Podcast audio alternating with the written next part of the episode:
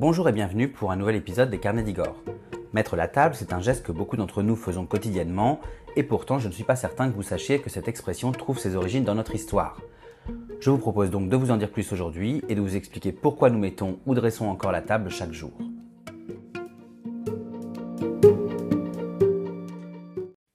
Avant chaque repas, seul ou en tête à tête, comme à l'occasion de réunions en famille ou entre amis, nous nous devons de mettre ou de dresser la table, c'est-à-dire d'y répartir la vaisselle, les couverts et autres nappes, serviettes et verres. Mais savez-vous que les origines de cette expression mettre la table sont avant tout historiques? Eh bien, je vous dis tout tout de suite sans plus attendre dans cette nouvelle anecdote.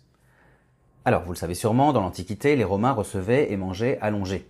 Ils disposaient ainsi les vivres et les boissons sur des guéridons, près du lit où ils se trouvaient. Il faut ainsi attendre le 7e siècle pour qu'on voit apparaître les tables autour desquelles les convives vont s'asseoir pour partager le repas. Mais au Moyen Âge, et en particulier dans les châteaux médiévaux, le grand nombre de personnes à nourrir impose de prévoir des tables surdimensionnées. Des tables qui prennent une place importante, si ce n'est toute la place, dans les pièces où elles sont installées. Pour une question pratique, on va alors choisir de mettre en place des tables éphémères et mobiles, des tables souvent constituées de tréteaux sur lesquels vont être disposées des planches.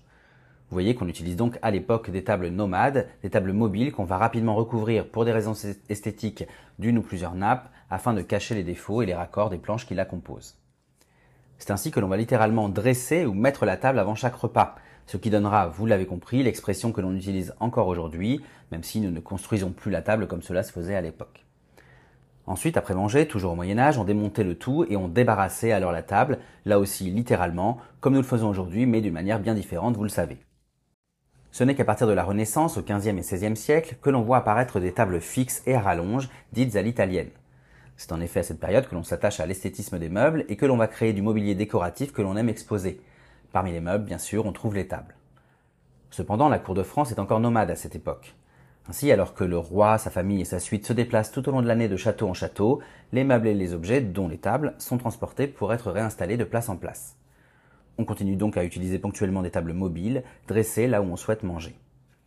Il en sera d'ailleurs de même sous l'Ancien Régime, alors que sous Louis XIV, à partir de mai 1682, la cour de France se sédentarise au château de Versailles, eh bien on va continuer dans certains cas à déplacer les tables qui sont toujours constituées de planches et de tréteaux. On va notamment utiliser ces tables éphémères pour les dîners et soupers publics de la famille royale qu'on organise dans les appartements d'apparat du château, mais on va aussi dresser des tables mobiles pour les soirées d'appartement, toujours dans les espaces de réception du palais, où des buffets sont disposés dans des salons successifs, comme dans le salon de Vénus par exemple, selon les besoins, les occasions et le nombre de convives. Notez cependant qu'au XVIIIe siècle, dans de nombreuses résidences et châteaux, comme dans les appartements privés des rois Louis XV et Louis XVI par exemple, qui sont adeptes des dîners intimes, la salle à manger devient une pièce à part entière dans laquelle est installée une table, bien souvent de façon permanente. Quoi qu'il en soit, vous saurez désormais pourquoi vous dressez la table chaque jour. Mais au fait, puisqu'on en est à mettre la table, je vous propose une anecdote dans l'anecdote. Savez-vous pourquoi on parle aussi de mettre le couvert pour dire qu'on met la table? Pour le savoir, remontons encore au Moyen Âge. À cette époque, l'usage était de servir à table un plat unique dans lequel chacun piochait et mangeait. Mais quand le service individuel s'est mis en place, d'abord pour les rois et les seigneurs, ces derniers, de peur d'être empoisonnés, ont rapidement ordonné de couvrir les plats et les boissons qu'on leur présentait. On disait alors qu'on servait les plats à couvert, c'est-à-dire avec un couvercle.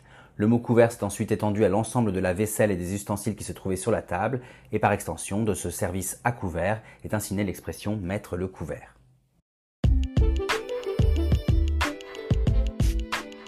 Voilà, j'espère que cette anecdote culinaire vous a plu. Je vous souhaite bien sûr un très bon appétit autour d'une jolie table dressée comme il se doit. Je vous remercie aussi pour votre écoute et je vous invite à visiter mon blog lescarnedigore.fr pour retrouver l'article illustré concernant cette anecdote, mais aussi pour retrouver d'autres anecdotes et d'autres visites de milieux historiques et culturels favoris à travers les articles et les podcasts dédiés. Vous pouvez aussi me suivre sur Facebook, Instagram, TikTok et YouTube pour retrouver toutes mes actualités en photo et en vidéo. Et je vous dis bien sûr à très bientôt pour d'autres aventures, d'autres anecdotes et d'autres visites.